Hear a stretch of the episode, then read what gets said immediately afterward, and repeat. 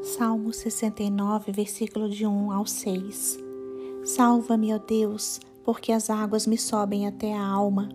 Estou atolado num profundo lamaçal que não dá pé. Entrei em águas profundas e estou sendo arrastado pela correnteza. Estou cansado de clamar e a minha garganta secou. Os meus olhos esmorecem de tanto esperar por meu Deus. Os que sem razão me odeiam são mais numerosos do que os cabelos da minha cabeça. São poderosos os que querem me destruir, os que com falsos motivos são meus inimigos. Por isso tenho de restituir o que não roubei. Tu, ó Deus, bem conheces a minha insensatez e as minhas culpas não te são ocultas.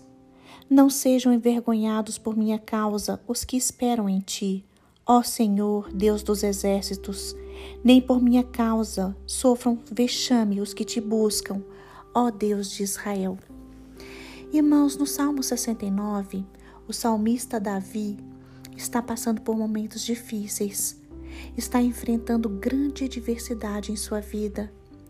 Por isso ele clama a Deus, ele pede ajuda a Deus, ele pede que Deus o responda e que tenha misericórdia dele. Davi conhece a Deus e sabe que o Senhor é misericordioso e tem o poder de transformar toda a sua vida. Deus tem o prazer de demonstrar amor e bondade para com os seus filhos. Davi relata neste salmo que tem suportado perseguições, agonias, vergonhas e nos diz como é triste e difícil viver nessa situação. Davi viveu o desprezo e a indiferença das pessoas. Ele sofreu ameaças, perseguições. Ele sofreu muito, mas nunca deixou de depositar sua confiança no Senhor. Davi tem esperança no amor, na bondade e na fidelidade de Deus. E crê que somente o Senhor pode mudar a sua história e a sua vida. Hoje, pare o que você estiver fazendo.